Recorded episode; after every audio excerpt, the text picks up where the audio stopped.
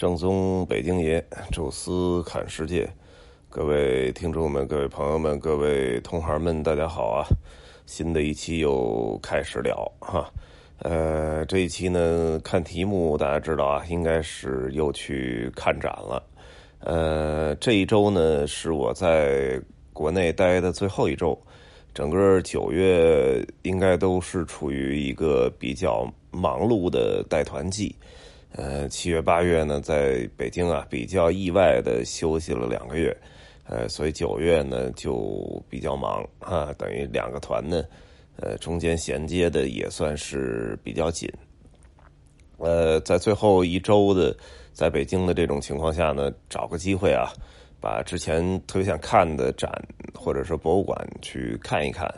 呃，正好呢，就是也是我们这个。平台上的另外一位大主播啊，这个李不傻，呃，我们这个关系都挺好啊，好朋友，呃，所以正好他也在北京啊，这这周我们就一起约着去这个呃北京的东北这方向吧，望京七九八这附近，哎，去看看展。呃，他好像在北京的时间也不长，哎，正好那谁艾迪也在啊，一块儿就去了。呃，我们这个实际上。最开始约的点呢是中央美术馆的那个中央美术学院的美术馆，呃，在花家地那儿哈，呃，当时在如果再能早来十天的话，其实能看到一个特别不错的展，叫《太虚之境》，那个是我一直特想去的，但是我看了一下网评啊，那人实在太多了，就别说周末啊，工作日的时候，就说想排个队进去照相，简直就已经得需要得。得得等好长时间，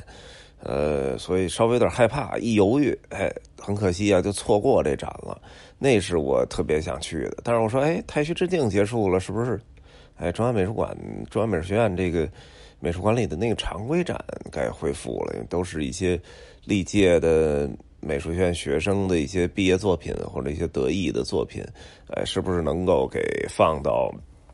呃，展馆里重新展出，呃，所以就进去了哈。那门票还挺便宜啊，十五块钱啊。但是进去一看，坏了哈，这马上要到国庆节了啊，还是一个整年的七十年大庆，所以现在布的展基本都是跟什么国庆献礼有关系的啊，一些曾经的那个新中国的那些刚成立时候的什么国徽啊、少先队那队徽设计啊。啊，这个东西吧，那就确实，而且这个展展览的，呃，藏品的数量确实是不高啊，比较低，啊，所以就就看大概看了一眼啊，我觉得可能也就二十分钟啊，基本就撤退了，因为有大量的空间，呃，封锁住，还在紧张的布展中，啊，所以看就算了，还是开到七九八吧，啊，当然他这个。整个那个美术馆的建筑还是很漂亮啊！你应该我记得应该叫季其新吧？是啊，最近刚刚获得了全世界的最重要的一个建筑大奖的一个相当于国际建筑大师。呃，但是里面目前啊，里边能看到的东西还是太少了，所以当时就说赶紧赶紧撤退啊！下午的时间有限，咱们先冲到七九八去多看俩展。所以当时约好了啊，这个开车赶紧就往七九八跑啊。七九八呢，实际上在那个叫做爱马仕艺术中心，其实也有一个特别火的网红打卡的展，叫做临时演员。那个也是一直想去，当时想的特别好啊，就是临时演员加这太虚之境，这俩呢作为一天的一整天的游览。当时当时考虑到，就是说这两展实际上。是都需要有点时间去等待、去排队，所以琢磨着，如果两个都同时看的话，可能得需要一个整天，就是早上起来就得起床，然后就开车往那边走。哎，这就是对于南城孩子，尤其是住在西南城的这个位置的，去大山子、去七九八，永远都是一个巨大的一个工作量。哪怕你住北城啊，那你其实开车都很快啊，但是住在西南部。啊，那基本上是穿越整个一个城市啊，怎么走都会堵车啊，所以基本上七九八是那种就瞄好了啊，完了去蓄力啊，等等到这个确实要一定要去的时候啊，凑几个展凑一块儿看，啊，但是这个其实也特遗憾就错过了，因为那临时演员觉着还挺不错，拍照啊什么的应该会挺好，结果也是都结束了。哎，但是现在在爱马仕艺术中心那个展，我觉得也挺有意思啊。虽然说没看到前面那个啊，但是这个刚刚开放不久的，应该叫做“不可能的艺术”。哎，我觉得这个展依然是非常好的啊。首先，我觉得。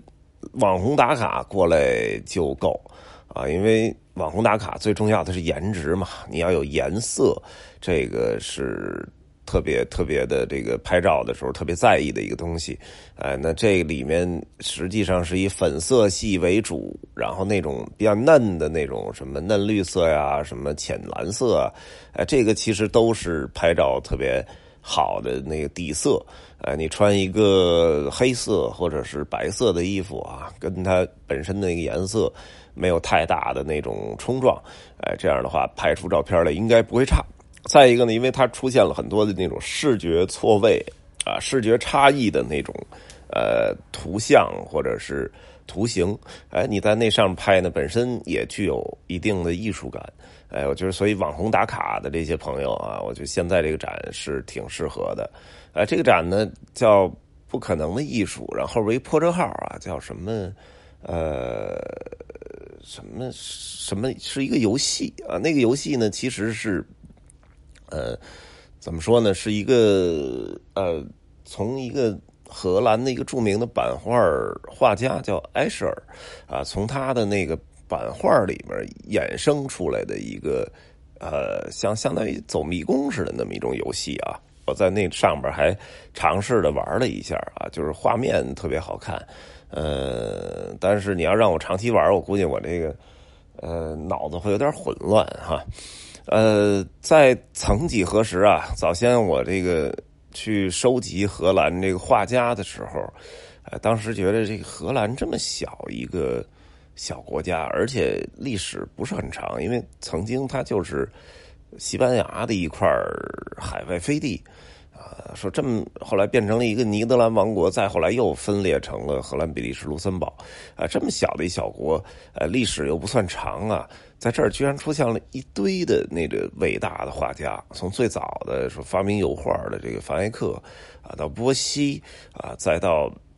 后来的这个鲁本斯啊，但是鲁本斯你按现在具体划分，可能也能划分成比利时的啊，但是就是啊，鲁本斯包括维米尔，包括再后来的伦勃朗啊，然后再后来的梵高、蒙德里安啊，就这个荷兰的这些大画家们，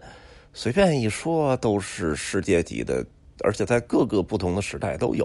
哎，我觉得这个是挺牛的。后来一看，二战之后还有一个就是画版画的荷兰的画家。呃，好像大家可能相比于我刚才说的那几个名字，没那么著名，没有那么如雷贯耳啊。他叫埃舍尔啊，但是如果你去百度啊，这个什么查一查，哎，他的绘画你会发现特别的神奇啊。他的画其实主要是以版画为主啊，但是他那个画里面，呃，不但画风特别奇特，而且最重要就是他的画里面是有科学。呃，这个还有这种数学的成分。啊，因为我们曾经聊过当代艺术啊，因为当代艺术就是被技术的一次一次飞跃的革新啊，所咱们那时候说所逼迫的向前发展呃，但是我后来找到一个可能更好的词，就是当代艺术被这个技术的飞速性革命所解放。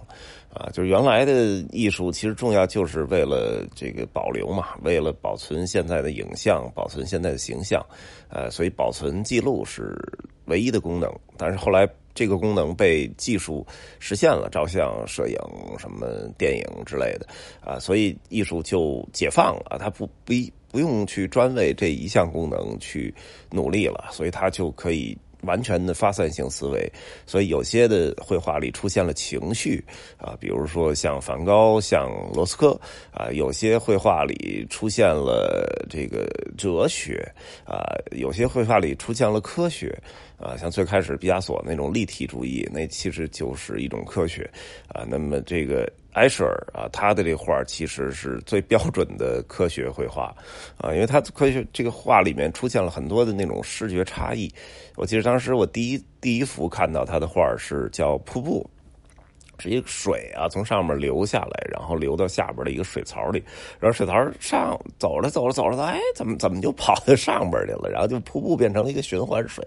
哎，这好奇怪，就是从哪儿有一个爬升的那个感觉，你从这画里看不到，啊，所以完全就是一个那种呃，给你一个视觉的那种差异性的那种绘画，哎，这种视觉的差异，比如说最早看叫什么莫比乌斯环啊，就是也是一种视觉差。异。人一直在里边无限循环的在走，啊，所以这种东西其实就可以归类为科学了啊。而它的那种版画里大量出现这种呃视觉差异，最终形成一个特别奇妙的一个图形图案啊。当然，它这种后来又衍生出来的就是，呃，包括了什么欧普绘画呀，然后包括到后来的一些呃这个。